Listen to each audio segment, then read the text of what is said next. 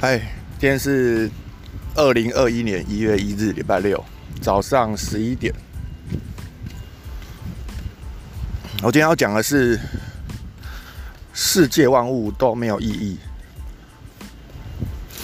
呃，前两天我办了有病是感小聚，也就是有病的人这这个聚会。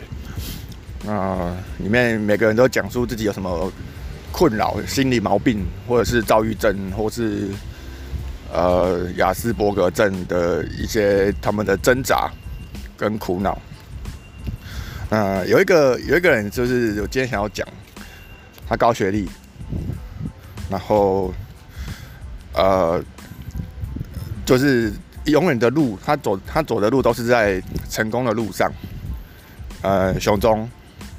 然后台新交城镇的学校，然后现在在念国外的研究所，对。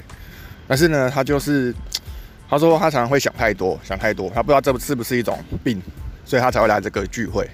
然后想太多，就是会一直去想说，我做这个决定会不会有什么报酬，有没有回馈，会不会做不够好，这样。然后他没有办法。控制这件事情，他从小就深受这个他的思想所困扰。对，后来，嗯，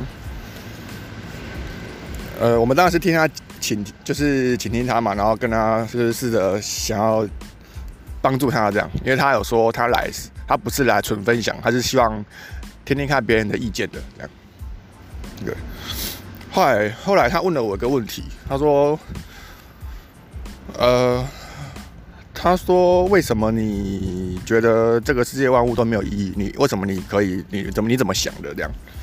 对，因为我自己算是觉得世世界都没有意义的虚无主义者。嗯，然后我就跟他说，我这个这个无意义是有根据的。对，啊，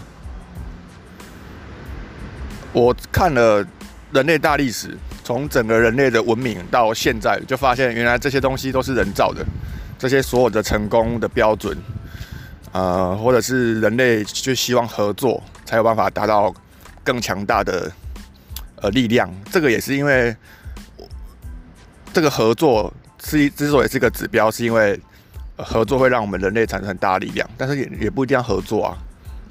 以前也有奴隶制度，有奴隶制度的时候，大家也是。人生不平等啊，那现在大家在倡导人生而平等，那也是个假议题啊。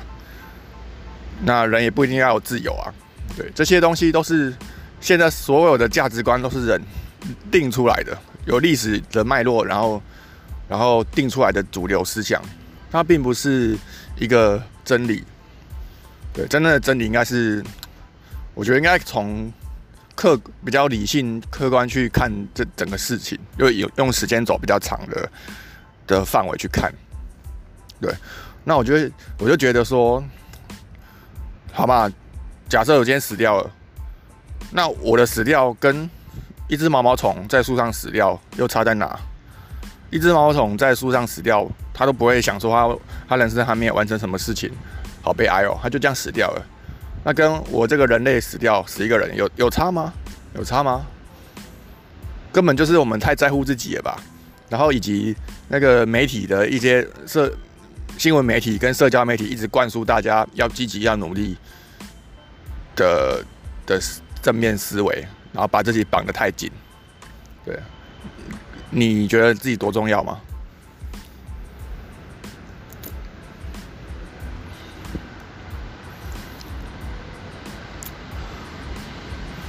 那，呃，所以就我我就发现，原来这个世界都是没有意义的。那这些意义都是自己创造、自己自己赋予它一个意义的存在。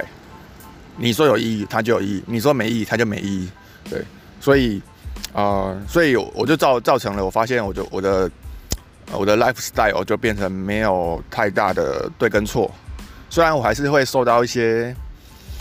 呃，从小的环境根深蒂固的那些奴性的影响，对，但是理性上我会知道，只要我想，我给我一些时间，我想想通了，我就会发现没有真理，就就是包括违反一些法律也没有关系的，因为法律也是人定出来的。那就比较不会被自己的压力给绑住，然后会觉得人生就是好玩就好了。那为什么我现在还活着而不去自杀呢？就是因为生物有生存的本能，这是我的基第一基因，所有万物都都有的基因，就是想要活下去。对，那我就是有这个本，有个这个求生欲望嘛，求生本能。那所以，所以我还活在这个世界上。那既然还活着，我就可以做一些好好玩的事情，让自己开心一点。对，就是这样。